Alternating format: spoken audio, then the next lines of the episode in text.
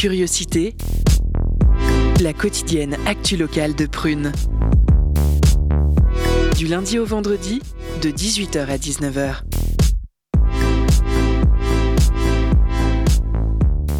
Bonsoir à toutes et à tous, bienvenue dans ce Curiosité. On est lundi 27 février et on est ensemble jusqu'à 19h. Dehors il fait beau, il fait froid, mais nous on est Chaud. chaud. Oui, merci. Ah, wow. Ouais, c'est c'est venu comme ça. Alors j'espère que vous êtes prêts ce soir à plonger dans le petit monde de la culture nantaise et ses environs parce que le voyage s'annonce passionnant. C'est une émission qui, on l'espère, vous fera du bien et vous inspirera. On part ensemble à la découverte de parcours et d'engagement de deux femmes qui sont allées ces dernières années au bout de leurs projets respectifs et qui viennent en discuter avec nous ce soir. Plus qu'une simple librairie, la Maison Marguerite, qui a ouvert à Nantes en 2022, c'est un espace d'expression poétique lors de soirées dédiées, mais aussi un lieu engagé qui n'hésite pas à mettre les femmes en avant. On en saura un peu plus en deuxième partie d'émission, puisque Lisa recevra la gérante de Maison Marguerite, Clara Da Silva. On prendra quelques minutes de hauteur avec la chronique d'Enzo qui, tout en philosophie, s'interrogera avec une question que peut-être ou pas du tout vous vous êtes déjà posée. Est-ce immoral d'être riche Oui, rien que ça. Allez patienter un tout petit peu encore, on vous offre la réponse dans quelques instants. Il y aura bien sûr la petite cerise sur le gâteau, la fameuse chronique de Victor de 18h55. Et on ne sait pas encore s'il faut en rire ou en pleurer de son sujet du jour, puisque imaginez-vous, vous êtes le futur roi d'Angleterre et personne ne veut jouer à votre concert de couronnement. Ouais. Et comme promis, retour aux femmes badass avec la chronique de Camilla qui revient sur l'événement qui a fait trembler la terre entière. Mais oui, euh, rien que ça. Ne me dites pas que vous êtes passé à côté du retour sur scène de Rihanna. Qu'on aime sa musique ou pas, Riri ce soir-là n'a pas juste offert un show, mais a bien envoyé quelques messages au monde. Alors ne manquez pas l'analyse de Camilla. Euh, attendez, attendez, j'ai dit quoi là? J'ai parlé de femme badass? Mais attendez, attendez. Je crois qu'il n'y a pas que Rihanna dans la vie et qu'il y en a une aussi dans ce studio ce soir, maintenant et tout de suite. Pas besoin de traverser l'Atlantique. Notre première invitée, elle s'appelle Sonia Miottini. Elle est là pour nous parler de son association Bassi Bouzou qui mêle la fête et la prévention contre la maladie du cancer du sein. C'est son combat, vous êtes sur Prune et c'est tout de suite l'interview de Taïsia.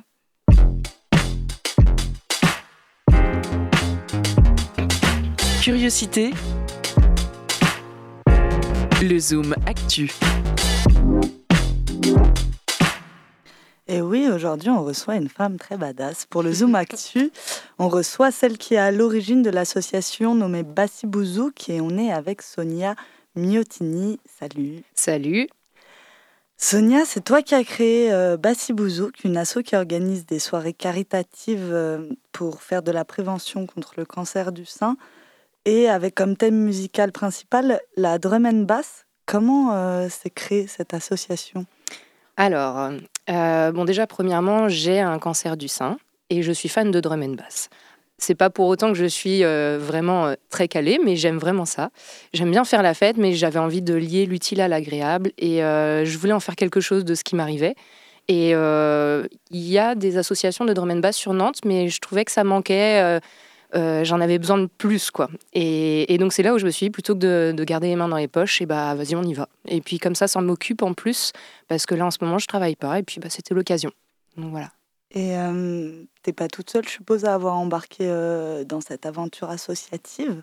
Non, non, non, il y avait, euh, il y avait Maxence et euh, là maintenant il y a Fanny qui est avec moi et, euh, et donc du coup on est aussi toute une équipe de bénévoles et maintenant on est une dizaine déjà alors qu'on n'a fait qu'une seule soirée pour l'instant et, et puis aussi la, la famille Miottini parce qu'il faut dire que voilà il y en a qui, qui mettent les bouchées doubles pour, pour faire des choses sympas. pour participer. Voilà. Et pourquoi Bassi Bouzouk? Alors c'est euh, Maxence qui a eu l'idée. Euh, on s'est dit euh, que bah, les basses, on pouvait trouver un jeu de mots par rapport à ça. Bashi Bouzouk, le capitaine Haddock, moi j'adorais. Euh, et puis à côté de ça, euh, le crabe, le cancer. Donc on a relié les deux et on s'est dit, euh, vas-y, bon. C'est un petit frichti, quoi. Voilà. Vous êtes plutôt sur la drum and bass, pourquoi pas un autre type de musique électro? Euh, donc comme je disais, moi j'aime vraiment bien ce style de musique, mais comme d'autres styles. Et puis voilà, sur Nantes, ça manquait un petit peu, même s'il y a déjà des choses qui sont faites par la Schlag, Schlag Family notamment. euh, et drum bedrock et tout ça. Mais on avait besoin un petit peu de, de mettre aussi notre touche. Et vous participez, tu recrutes comment un peu tes artistes? Je vais, on va à différentes soirées, on écoute, on regarde si ça nous plaît, et après on va après voir les artistes pour les contacter. Et on a aussi envie de mettre en place, de mettre en avant aussi des DJ euh, femmes.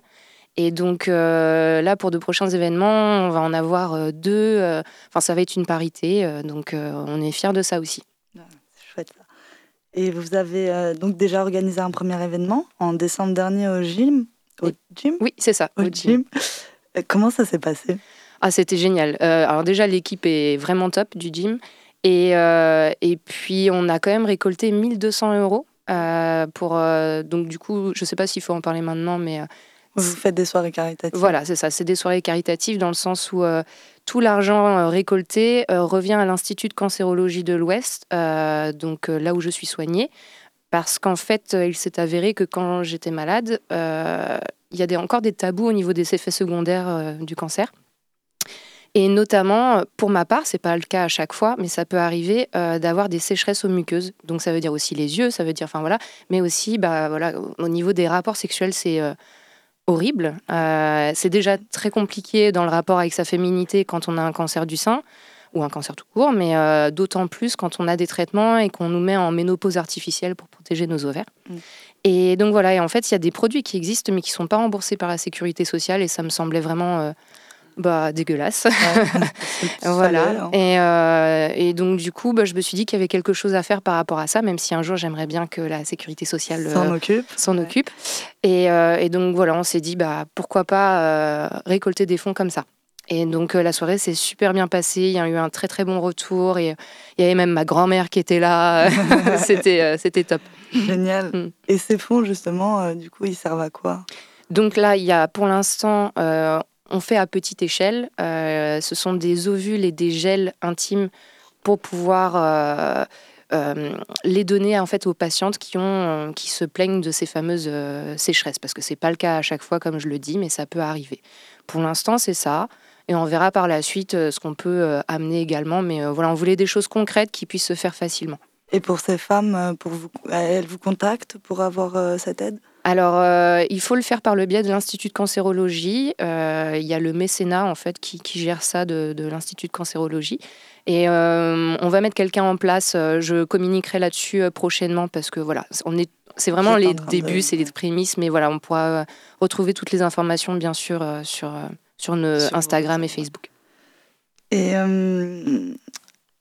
euh, justement, cette sensibilisation que, que, toi tu fais, tu trouves donc qu'elle n'est est pas du tout assez euh, présente auprès des jeunes adultes? C'est ça, c'est qu'on a encore une idée pour le cancer du sein, c'est quelque chose qui arrive quand on a 50 ans. Euh, alors déjà, ce qu'il faut savoir, ce que je ne savais pas, c'est qu'il y a trois styles de cancer du sein.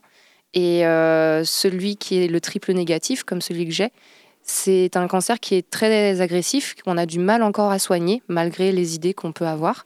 Et euh, ça touche les jeunes femmes et il y a un taux de mortalité qui est, je crois, de l'ordre de 30%, c'est quand même pas négligeable. et euh, il est très très agressif. Quoi. Moi j'ai eu une récidive, euh, enfin j'étais en rémission en juin dernier, j'ai eu une récidive en septembre. donc là j'ai appris la semaine dernière que j'étais en rémission de nouveau. voilà. Oh. Mais, mais voilà, donc... voilà, je sais pas ce qu'il fallait dire d'autre, je me rappelle plus. C'est que la, la, sensibilisation par rapport à ces Oui, voilà, c'est ça, pardon. et du coup, bah, on se croit toujours invincible, euh, alors qu'en fait, bah, moi, j'avais peut-être senti quelque chose, mais c'est mon copain de l'époque qui, euh, qui l'avait trouvé, qui avait insisté. Quoi. Et je pense que ça peut concerner aussi les garçons. Et il faut savoir aussi qu'il y a des cancers du sein euh, pour les hommes, enfin que les hommes peuvent avoir quoi. Donc 1% euh, de cancer du sein, mais malgré tout. Donc euh, lors de nos soirées, on essaye de sensibiliser et il y a une médecin qui va venir pour une de nos soirées pour faire un, atelier d'autopalpation, pour voilà mettre en confiance les gens pour qu'ils viennent, parce qu'on n'a pas toujours l'occasion d'aller voir un gynécologue.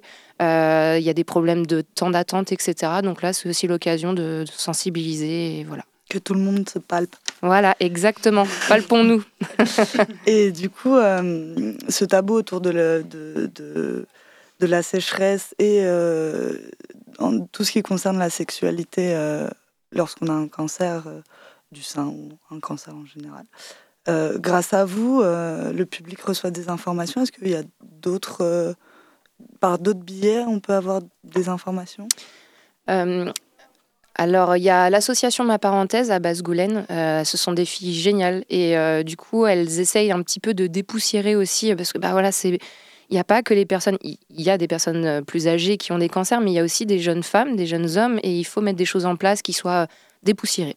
Et donc voilà, à Basse-Goulaine, euh, il y a pas mal de conférences, on peut avoir un temps d'écoute avec un sexologue, c'est très très important et ça se développe aussi, je le vois de plus en plus dans les salles d'attente, euh, notamment là où je suis soignée, pour les jeunes jusqu'à 25 ans, pour avoir des, des, voilà, des, des, sexologues qui nous parlent et Ouais, ouais, c'est important.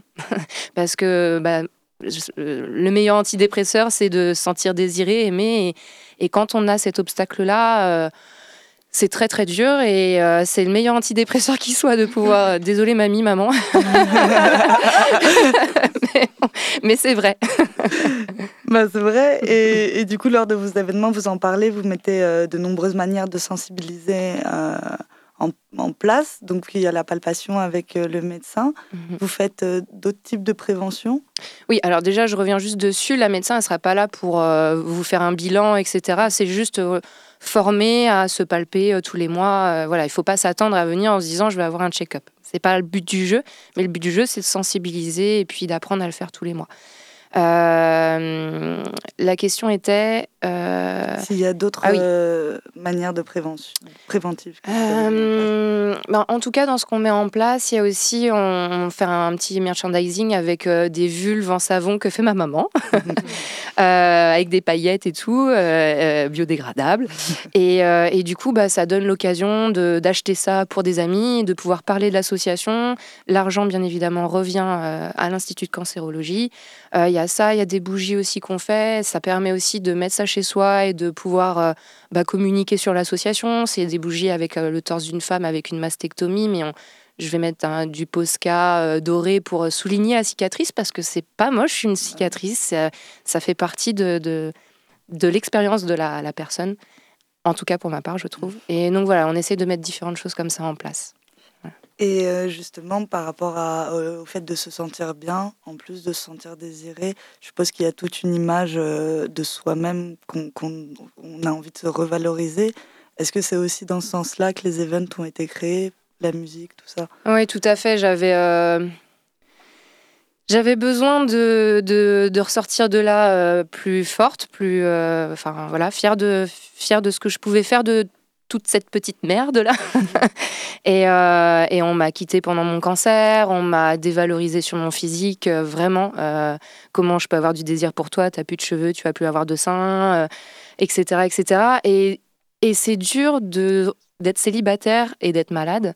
d'arriver à une soirée, d'avoir une perruque, de pas avoir de cils et de sourcils, donc d'essayer de camoufler ça comme on peut, et, et d'avoir déjà quelqu'un qui veuille bien de nous euh, sans cheveux, euh, sans, sans cils, sans sourcils, et après euh, d'arriver chez soi si la soirée se passe bien, et bah, de dire bah désolé, je vais devoir aller mettre quelque chose, voilà une, une, pipette clairement.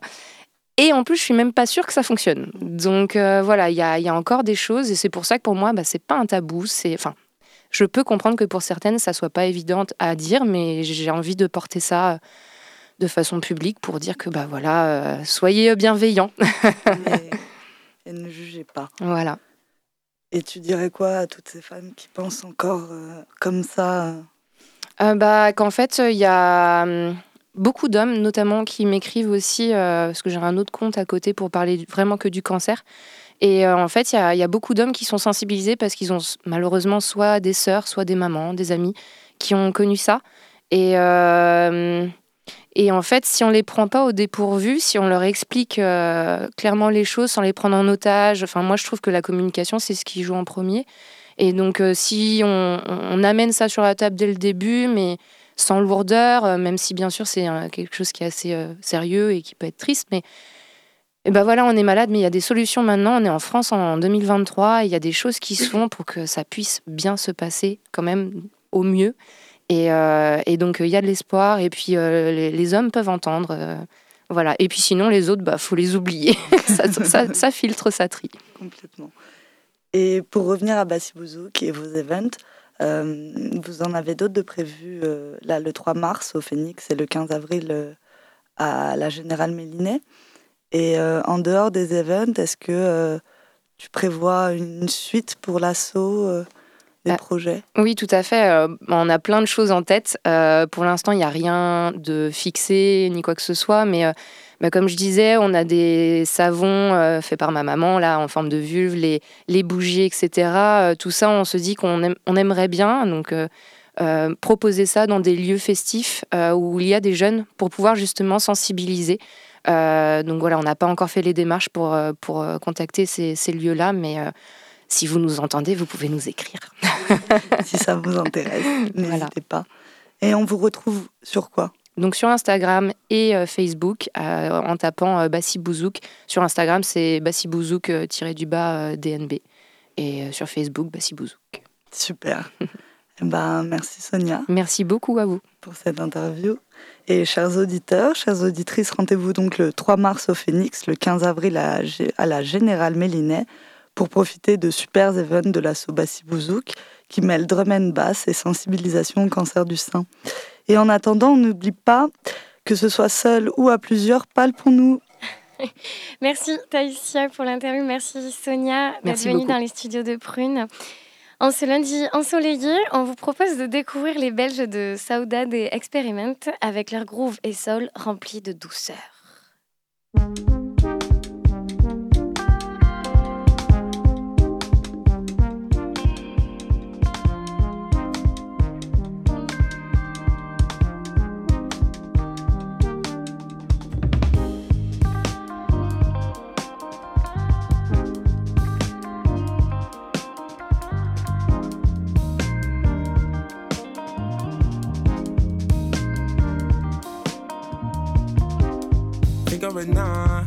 Get fooled or mesmerized. Call it justice, just to be twists and turns. But do they know what's on your side? I would say, do they know? When they don't think about who's next, they're holding you down. All this criticizing, patronizing, they're holding you down. I do wanna side, I do wanna side, I do wanna side.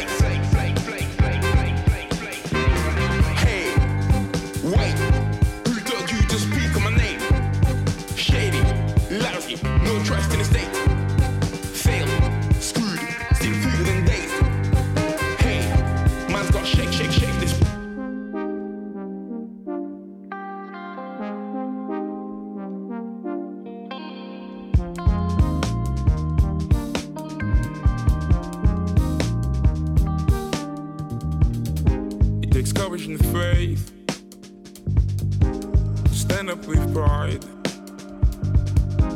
Believing in something that only feels right. When they don't think about who's next, They're holding you down. All this criticizing, patronizing, They're holding you down.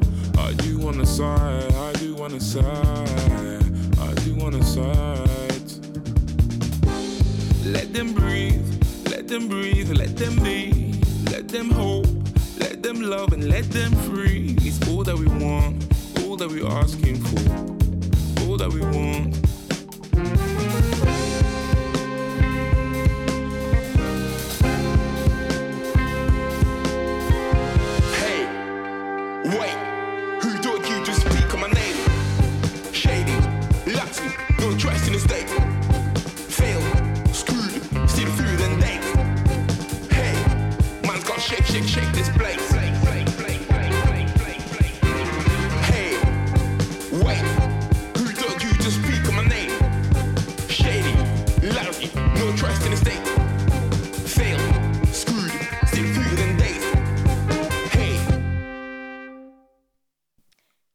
C'était Shake de Sodade Experiment. Et chose promise, chose due, on continue avec les femmes badass, puisque c'est l'heure pour Camilia de nous parler de celle qui s'est hissée à je sais plus combien de mètres, mais elle va nous le dire, je pense, au-dessus du sol pour son grand retour sur scène. Curiosité, les chroniques de la rédaction. Et oui, ce soir, on revient sur une image qui a marqué les esprits, le grand retour de Rihanna sur scène à la finale du Super Bowl le 12 février dernier. Elle a assuré le show de la mi-temps en combinaison rouge, nous révélant ainsi qu'elle attendait son deuxième enfant.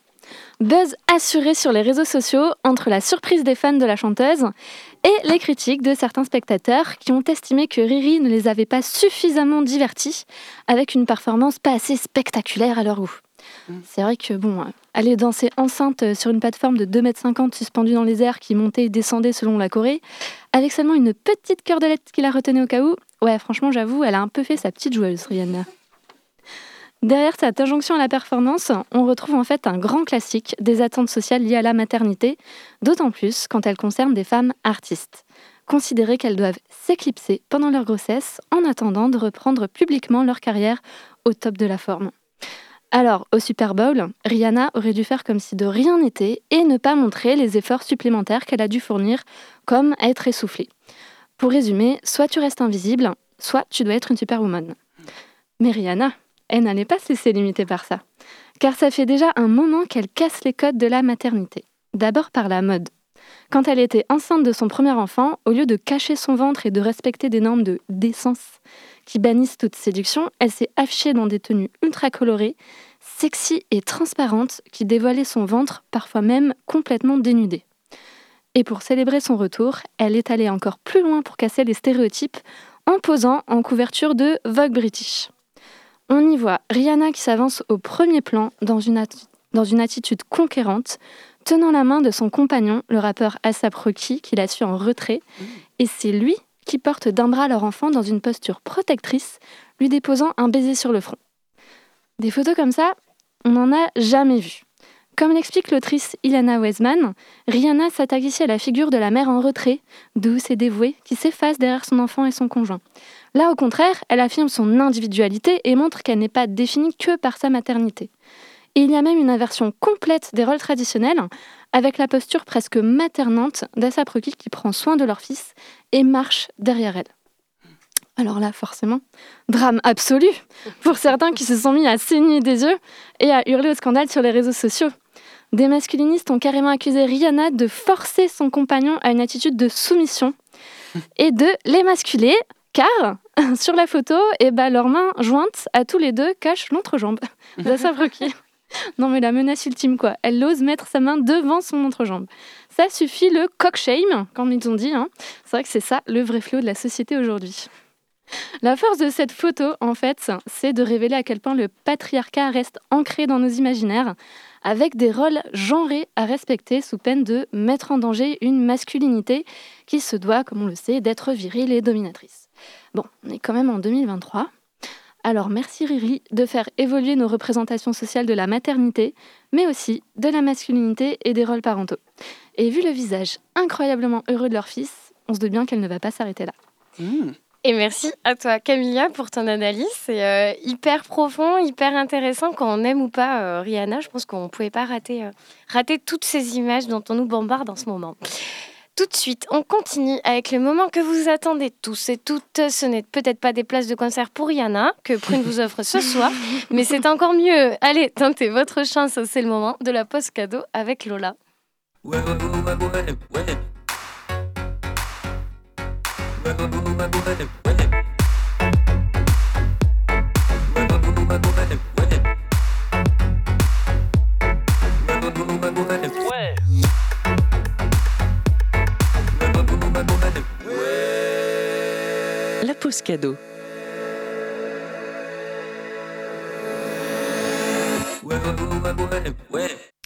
Alors aujourd'hui, Prune te propose de remporter des places pour le concert de Prince Wally. Il passera au, au Ferrailleur ce jeudi soir.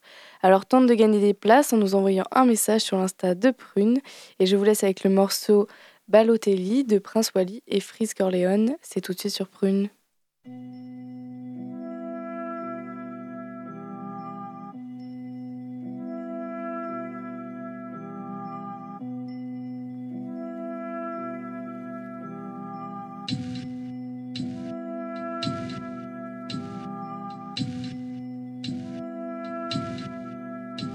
Les gros ont besoin d'air, de thune et d'une clope. Faut les gros joints de bœuf pour en fumer une loque.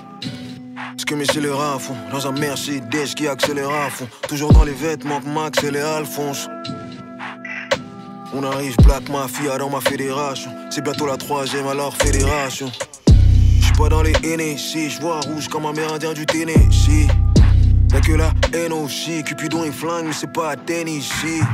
Le chrome et les billets, on écoutait mauvais oeil avant d'aller prier. Aucun magicien m'a mis le pied à les trier. Faut négro dans Guerlain, il va falloir les trier. C'est que des gaz dont les amants diffèrent. Envoyer le feu, on est bon ça. Faut que les rentes soient diamantifères comme président blanc chez les beaux ça. On envoie les trois points, ils font les fautes, rappeurs font les sautes avant qu'on les saute. Faut qu'on les sauve de l'industrie, faut qu'on les sorte. Tu nous as regardé, on danse pas pour des pénis. On découpe comme les bouchers, comme les bénis. Génération, Mario, Balotelli font les teintures jaunes, ils font les balles de tennis. Corleone, Prince Flingue et son chargeur. On est comme téléphone et son chargeur. Font les marchés, ils font les ventes aux enchères. Encore aujourd'hui, le bateau se décharge. Tu nous as regardé, on danse pas pour des pénis. On découpe comme les bouchers, comme les bénis. Génération, Mario, Balotelli font les teintures jaunes, ils font les balles de tennis. Corleone, Prince Flingue et son chargeur. On est comme téléphone et son chargeur. Font les marchés, font les ventes aux enchères. Encore aujourd'hui, le bateau se décharge. Corleone, Prince Wally, Cali, j'ai des 15 quali. Font solin comme si j'ai cible 23 litres. Découpe comme si je suis né vers ta. Chaque barre perce ta tête. Mais gros, je les soupape comme Max peine Si tu fumes du x3, je fume du x30. J'ai recompté 3 fois et j'ai eu 3 crampes. J'ai investi sur moi, j'ai fait du x30. Dans le vaisseau, je fais du 330. Les vitres et les toits tremblent. Et sous le double jet, Découpe comme si des troubles j'ai chaque investissement à la fin au minimum le double jet. Je pense qu'à multiplier les sous que j'ai, tu veux pas goûter les sous que j'ai, ça pas les kung fu que j'ai. Du nord au sud, l'Elias dans la boîte à chaussures. Tu ferais pas un mètre avec un pied dans ma chaussure. Instruons les pères forts, Audi comme des Air Force. On envoie des air sol, les flingues manquent des airsoft. SOK qui pat, chichi pat, ciné. Contre les foufounes, gros, je suis vacciné. Dans la cuisine, gros, je me sens comme Rayquan. Et t'as disparu en balle, t'es comme J. Kwan. Day Day, Royal Oak Santos. À Dakar, on pilote comme à Santos. On reste devant sur le tableau de score. Ils font de la cross-sport. Je donne quoi trop nous a regardé, on danse pas pour des pénis. On découpe comme les bouchers, comme les bénis. Génération, Mario, Balotelli font les teintures jaunes, ils font les balles de tennis. Corleone, Prince Flingue et son chargeur. On est comme téléphone et son chargeur. Font les marchés, ils font les ventes aux enchères. Encore aujourd'hui, le bateau se décharge. Tu nous as regardé, on danse pas pour des pénis. On découpe comme les bouchers, comme les bénis. Génération, Mario, Balotelli font les teintures jaunes, ils font les balles de tennis. Corleone, Prince Flingue et son chargeur. On est comme téléphone et son chargeur. Font les marchés, ils font les ventes aux enchères. Encore aujourd'hui, le bateau se décharge.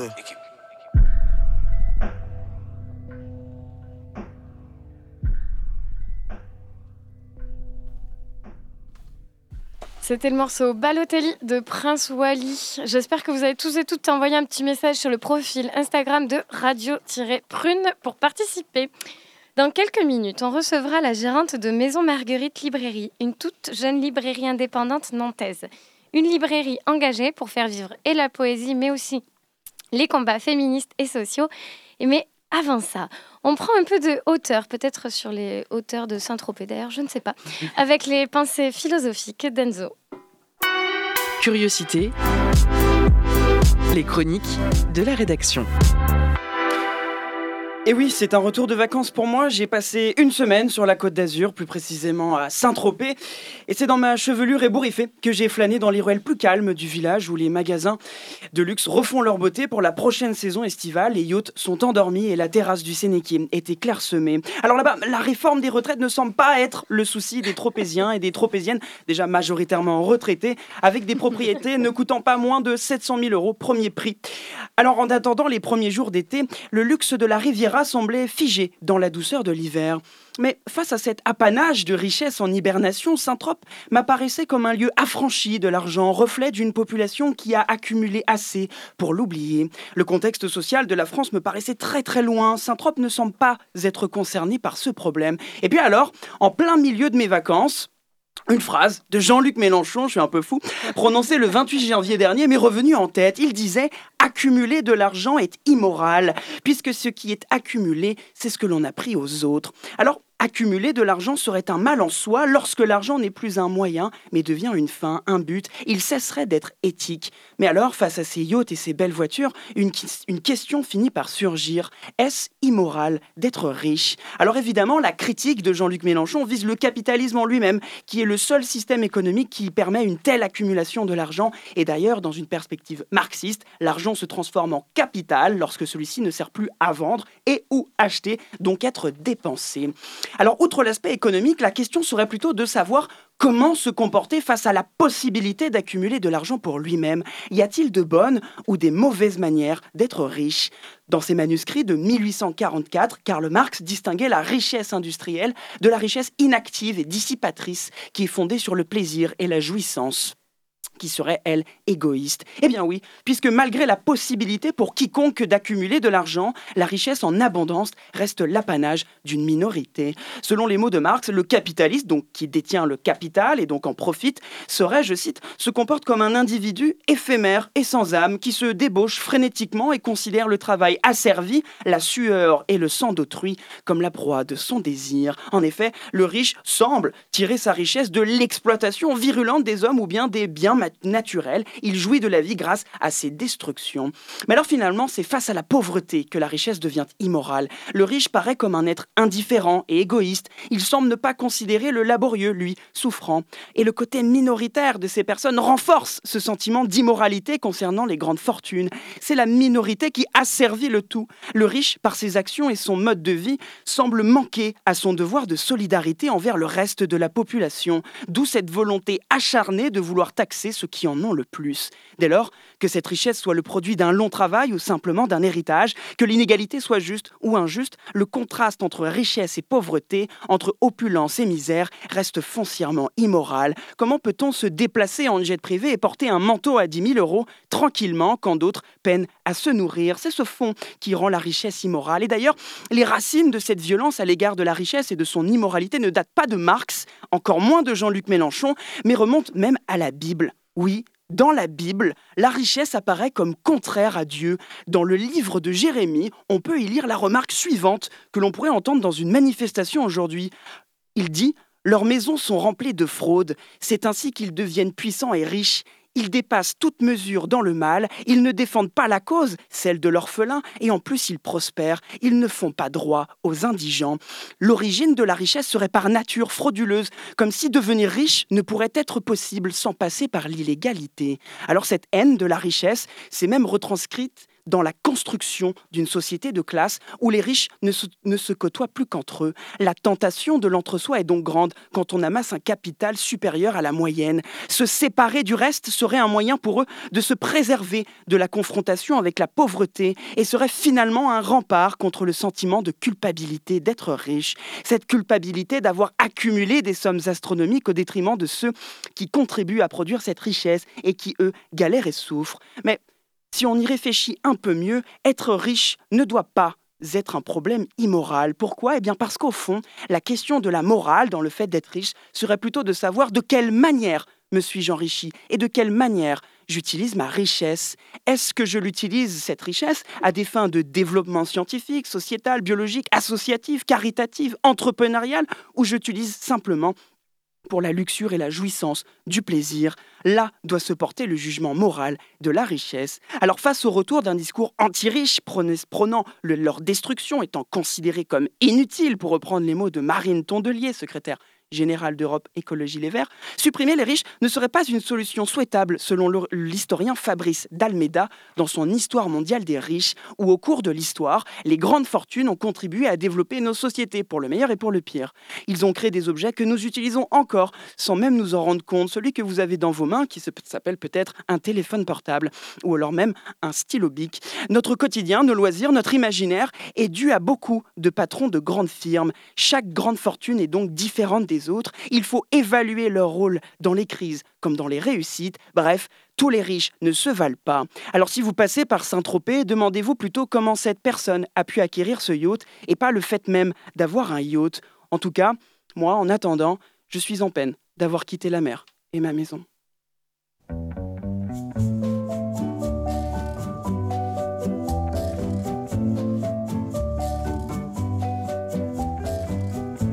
Plage abandonnée, coquillages et crustacés. Qui l'eût cru déplore la perte de l'été, qui depuis s'en est allé. On a rangé les vacances dans des valises en carton. Et c'est triste quand on pense à la saison du soleil et des chansons. Pourtant je sais bien l'année prochaine, tout refleurira, nous reviendrons.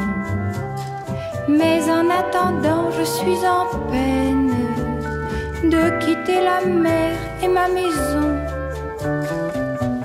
Le Mistral va s'habituer à courir sans les voiliers.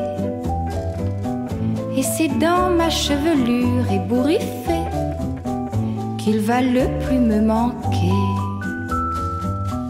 Le soleil, mon grand copain, ne me brûlera que de loin.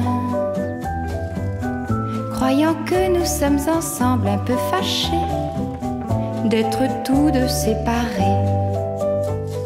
Le train ville sous la pluie. Mon chagrin ne sera pour personne, je le garderai comme un ami. Mais au premier jour d'été, tous les ennuis oubliés, nous reviendrons faire la fête aux crustacés de la plage ensoleillée, ensoleillée, de la plage ensoleillée.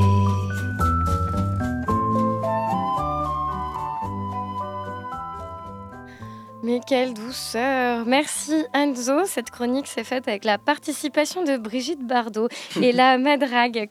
Vous pouvez retrouver toutes les chroniques de l'émission sur le podcast de prune.net, émission Curiosité. Allez, après cette chronique de qualité totalement gratuite, on vous amène à la rencontre de Maison Marguerite, une toute nouvelle librairie nantaise créée par Clara Da Silva et elle est accueillie dans ce studio par Lisa. Curiosité. Portrait de vie. Bonsoir Clara Da Silva. Bonsoir. Da Silva, pardon. Alors vous êtes gérante euh, de la librairie Maison Marguerite qui se situe boulevard Stalingrad à Nantes, juste à côté de l'arrêt Moutonnerie. Et cette librairie, elle a fêté son premier anniversaire en novembre dernier.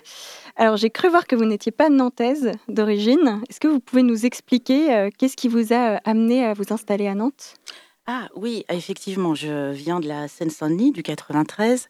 Euh, bah, je suis venue à Nantes parce que Nantes, c'est une ville merveilleuse. Euh, c'est une ville superbe. Nantes, il se passe beaucoup, beaucoup, beaucoup de choses. Et euh, c'est une métropole tournée vers la culture. C'est et c'est aussi un endroit où il y avait encore de l'espace pour des projets comme le mien. Il y a de- déjà de très très belles librairies dans, dans le centre-ville de Nantes. Et mon projet, justement, c'était d'aller plutôt dans un quartier, de répondre à une demande euh, plus euh, de, de proximité, plus, euh, plus proche. Et, et, et c'était possible à Nantes, donc je suis venue. Voilà.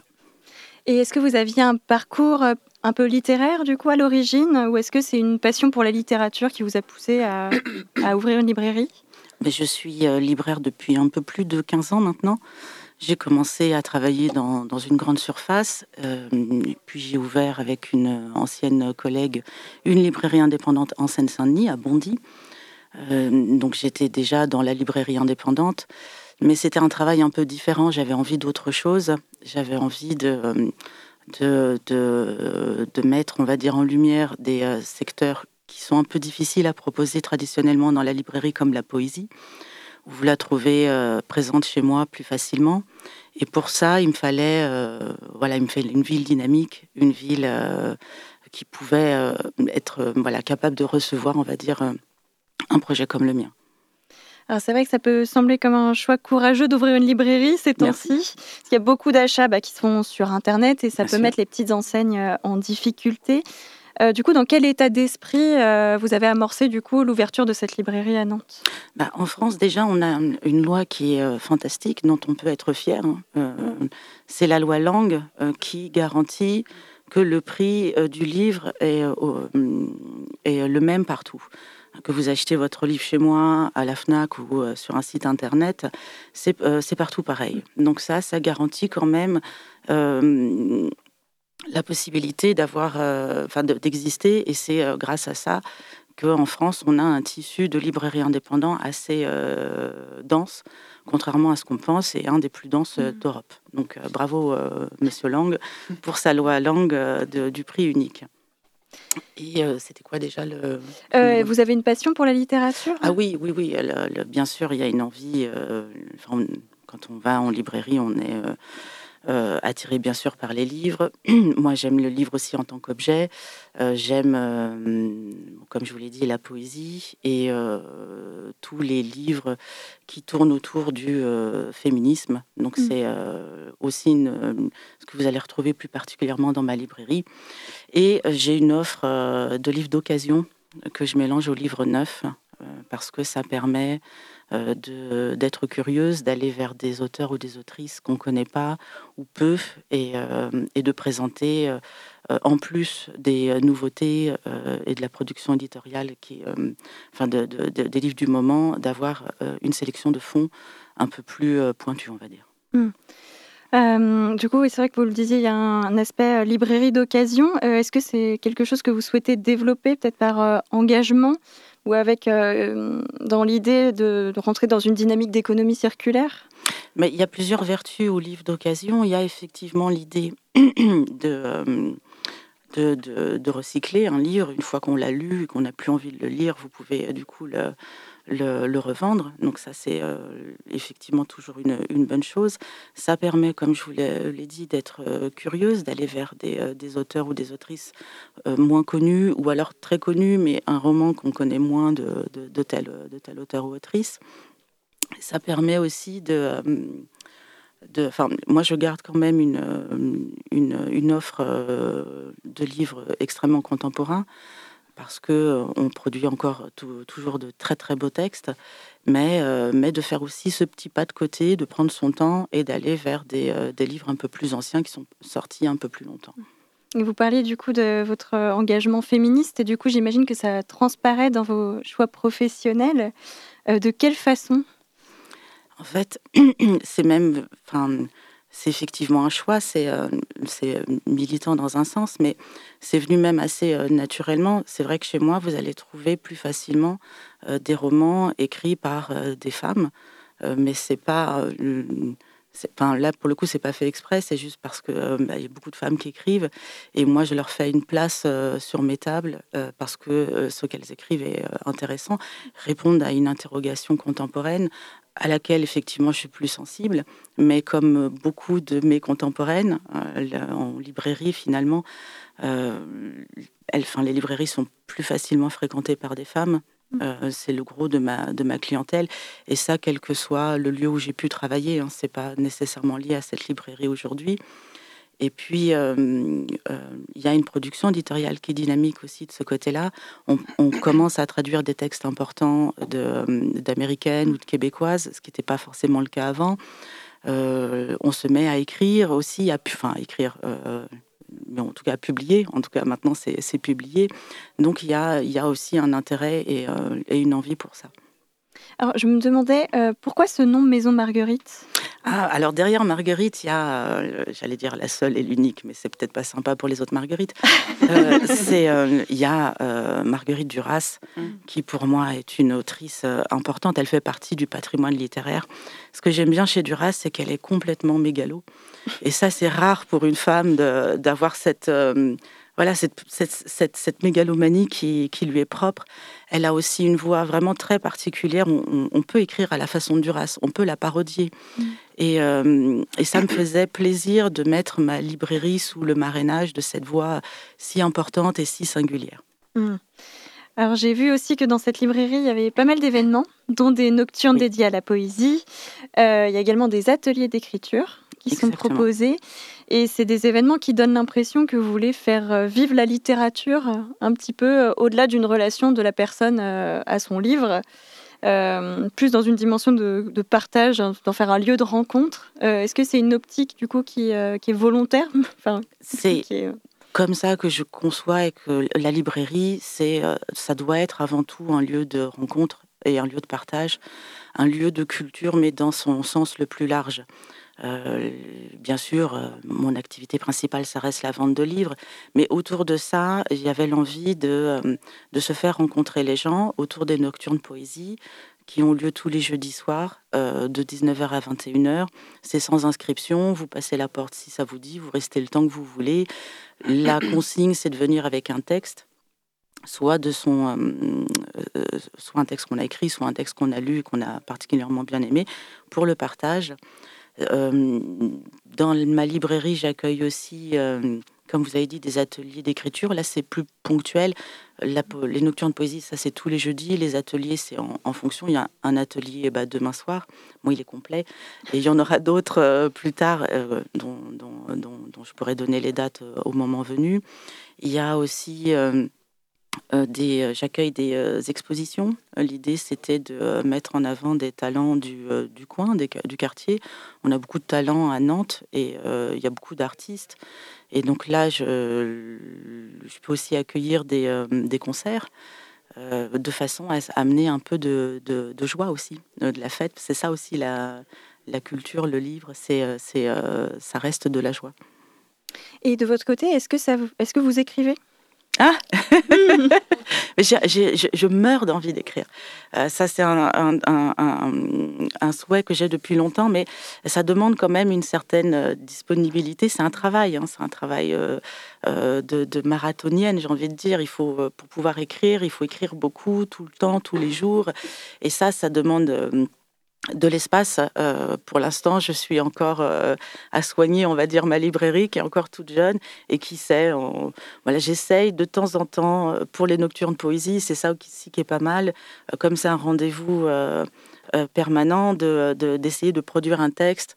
Je vois que les gens euh, qui viennent aux nocturnes font ça, euh, se, se, disent bon, bah, pour jeudi, je vais essayer d'écrire un petit poème. Ce sont des textes courts, il suffit de pas grand-chose, et, et, en plus, vous pouvez les dire devant les gens et voir si ça, mm. quel, quel, comment, comment le, le, texte est accueilli. Donc c'est ça aussi qui fait, qui fait toute la je dire toute la couleur de ces soirées. Et alors peut-être que je me trompe, mais j'avais cru voir également sur Internet qu'il y avait une euh, anthologie qui était soit en préparation, soit faite. Exactement, l'anthologie est en cours euh, pour les un an de la Nocturne Poésie qui sont là, donc j'ai un tout petit peu de retard pour la, la, sortie de cette anthologie, pour toutes les personnes qui sont venues euh, lire leur poésie à la, à la, librairie et qui ont voulu participer à l'anthologie. Euh, donc elles m'ont envoyé leurs textes qui vont sortir.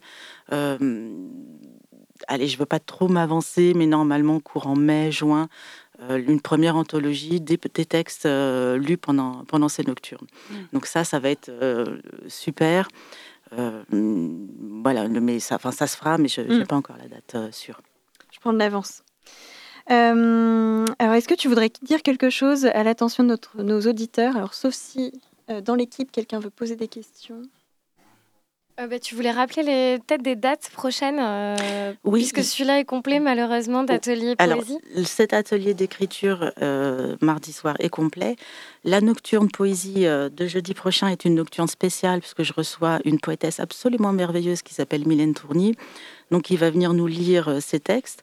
Donc ça, pareil, hein, c'est ouvert à, tout le monde, euh, c'est euh, gratuit, vous pouvez venir. Si vous pouvez m'envoyer un mail pour me prévenir de votre présence, c'est mieux, mais sinon, passer la porte, ça ira très bien aussi. Ça, c'est ce jeudi-là. Et mardi prochain, mardi 7 mars, donc il y a un appel à la grève générale. le matin, la librairie sera fermée, mais le soir, j'organise un atelier euh, pour faire ces pancartes euh, féministes. Ah, Puisque le, pour la Journée internationale du droit des femmes, mmh. voilà, il y a une manifestation qui va partir euh, de 18h30 place du Bouffet. Donc pour avoir les plus belles pancarte avec les meilleures punchlines. On se réunit euh, mardi 7 à la librairie à partir de 19h. Donc moi, je fournis tous les cartons. Euh, si vous avez un petit marqueur dans votre poche, ça peut être pas mal. Et c'est surtout l'idée de se réunir entre nous et de, euh, et de, voilà, et de trouver des mots, des bons mots, de façon à pouvoir mmh. défiler le lendemain. Donc ça, c'est mardi prochain. Et puis, euh, il y a, en fait, il y a beaucoup d'événements. Je ne vais pas tous les dire euh, là, mais vous pouvez me suivre sur les réseaux sociaux. Euh, sur le compte Facebook et Instagram de la librairie. Vous tapez maison Marguerite Librairie tout attaché, vous tombez sur mes comptes. Voilà. Parfait. Super, merci. Merci beaucoup Clara da Silva d'avoir répondu à nos questions. Et puis évidemment, j'invite nos auditeurs à se rendre à la Maison Marguerite 6 boulevard de Stalingrad à Nantes. Arrêt de tram moutonnerie. Merci. beaucoup Lisa pour l'interview. Merci Clara d'être venue dans les studios. Pour finir cette émission, Victor vous propose de vous donner un petit coup de pouce au moral et de vous rappeler que qui que vous soyez, tout le monde a des problèmes, même quand on est le futur roi d'Angleterre. Curiosité, les chroniques de la rédaction. Effectivement, ce soir, je vais vous parler du roi Charles III, successeur et fils de notre très regrettée Elizabeth II. Son couronnement aura lieu le 6 mai et les équipes de Buckingham Palace ont quelques difficultés à organiser certains détails, comme par exemple le grand concert qui aura lieu après la cérémonie. Plusieurs artistes mondialement renommés ont été contactés mais ont refusé, comme par exemple Harry Styles, Elton John ou encore les Spice Girls auraient déjà décliné. Toutefois et cependant, Michel Sardou a envoyé sa candidature, oh. une proposition de chanson que j'ai réussi à intercepter.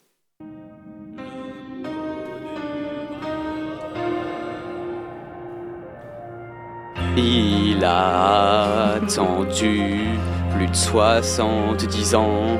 On se demandait s'il serait encore vivant.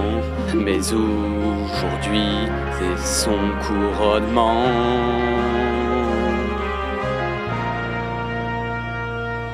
Avec ses grandes oreilles, il écoutait aux portes, voir si sa mère était pas enfin morte et si jamais pour ça elle voulait un coup de main.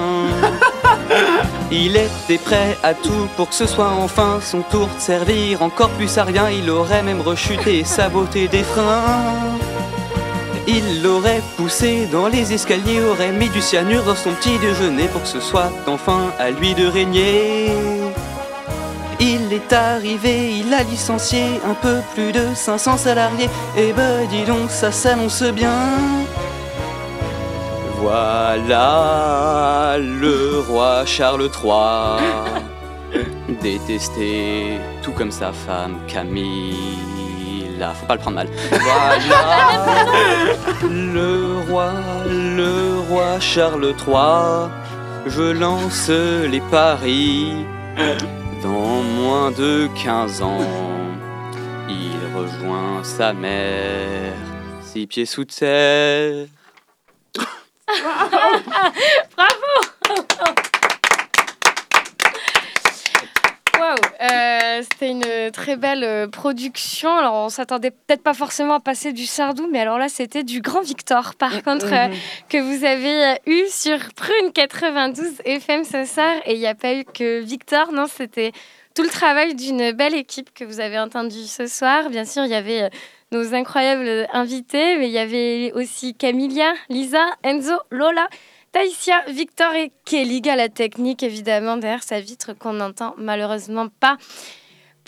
Merci à tous pour toute votre énergie. Vous pouvez nous retrouver, vous qui nous écoutez en ce moment même, en podcast sur prune.net si vous en voulez encore. On vous donne bien sûr rendez-vous la semaine prochaine. Tout de suite, c'est Money Time, l'émission sportive de Prune.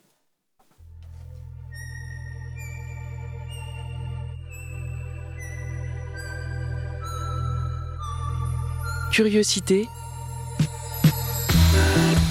Du lundi au vendredi de 18h à 19h. Et en